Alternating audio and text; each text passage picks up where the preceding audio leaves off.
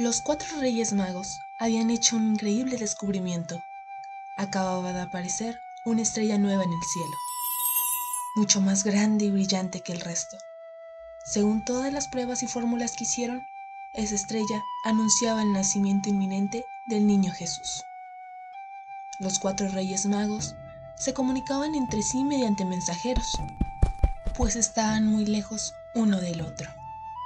Melchor, el mayor, vivía en la zona más oriental de Europa. Gaspar procedía de Asia.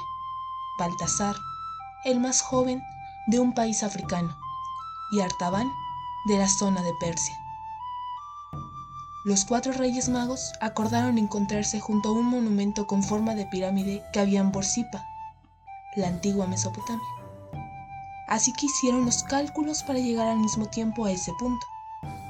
Gaspar y Baltasar tuvieron que salir unos días antes, después Melchor y por último Artaban, que en un principio estaba más cerca y tardaría menos. Los cuatro reyes se pusieron de camino a los lomos de un dromedario. Todos llevaban un regalo. Melchor llevaba oro, Gaspar incienso y Baltasar mirra. Artaban no llevaba uno, sino tres regalos estaba tan contento del acontecimiento que había buscado los mejores regalos para el niño Dios. Artaban mandó a buscar el diamante más grande, el mejor jaspe de Chipre y el rubí más espectacular. Todo le parecía poco para el niño Jesús. Contento por conseguir estos fantásticos regalos, los guardó en una bolsa delicadamente cerrada con una cinta de seda y se puso en marcha. Artaban había salido con mucho tiempo, porque no quería llegar tarde, pero poco después de comenzar su camino, se encontró con un pobre al que además estaban apaleando unos bandidos. ¿Pero qué hacéis? les gritó el rey mago desde su imponente dromedario. ¿Qué mal os hizo este pobre hombre? ¿Por qué le pegáis así? No te metas en la pelea, extranjero, respondieron los hombres. Este de aquí nos debe dinero y no nos los devuelve. ¿Es cierto? le preguntó entonces Artaban. Sí, es cierto, contestó el pobre hombre. Pero no les puedo pagar porque no tengo nada, ni siquiera para comer. Llevo días sin probar bocado y no encuentro trabajo. Entonces, dijo Artaban, volviéndose a los hombres que le estaban pegando, ¿Por qué lo maltratas así? No conseguiréis nada con aquello. No puede pagar. Pero esperad, yo sí puedo. ¿Cuánto dinero os debe? Es muchísimo. No podrás pagarlo, dijo uno de los hombres. ¿Bastará con esto?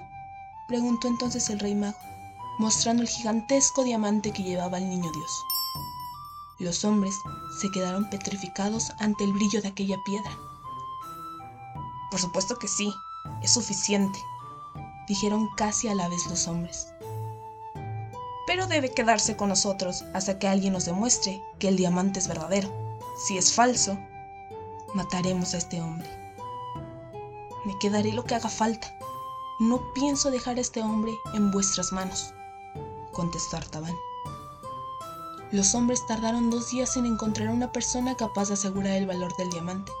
Artaban esperó paciente hasta entonces y continuó su camino hacia el punto de encuentro.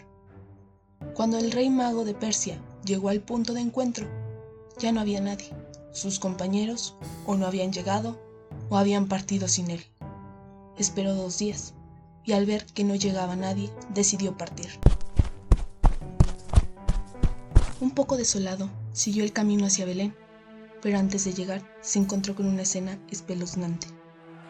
Decenas de soldados de Herodes buscaban recién nacidos para matarlos. De pronto, Artaban vio un soldado a punto de matar a un pequeño.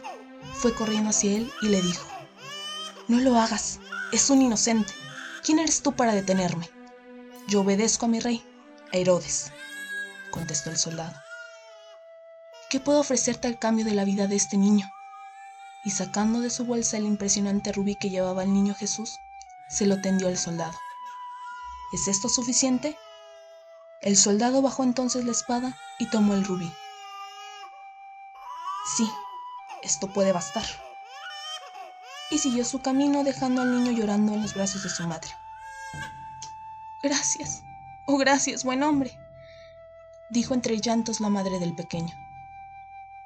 No me la des a mí, contestó Artaban, sino al niño Jesús, el Hijo de Dios que nació hace unos días.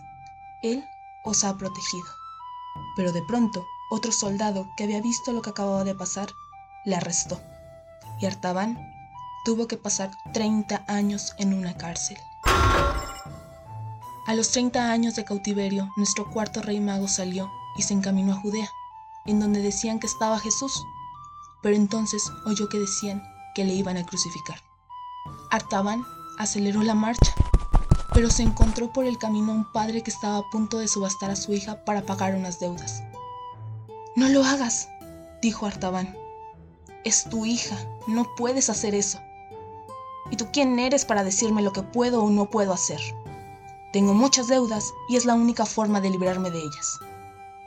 ¿Cuánto necesitas? ¿Basta con esto? Y entonces le mostró el jade que llevaba para Jesús. Es jade, claro que sirve.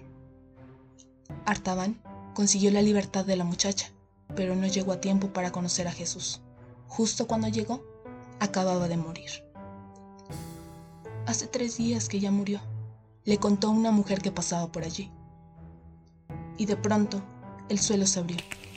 Comenzaron a desmoronarse algunas casas y una figura se apareció frente al cuarto rey mago. Era Jesús. Artaban, te estaba esperando, le dijo Jesús al rey mago. ¿Cómo sabes quién soy? ¿Me conoces? preguntó asombrado. Sé quién eres, sé lo que has hecho, y estoy muy orgulloso de ti, le dijo Jesús. Me has ayudado mucho. Pero, ¿cómo te he ayudado yo? Cuando ayudaste al vagabundo, me ayudaste a mí. Cuando salvaste la vida de aquel niño, salvaste la mía. Cuando ayudaste a aquella muchacha a recobrar su libertad, me diste la mía. Artaban, ven conmigo, porque tienes un lugar reservado junto a mí en el reino de los cielos. Artaban sonrió y le dio la mano a Jesús. Es la última vez que le vieron. Esta fue la fabulosa historia que encierra la figura de este mago, de este cuarto rey mago, el más bondadoso de todos. Artaban, el cuarto rey mago, basado en el cuento de Henry Van Dyck, narrado por Sara García.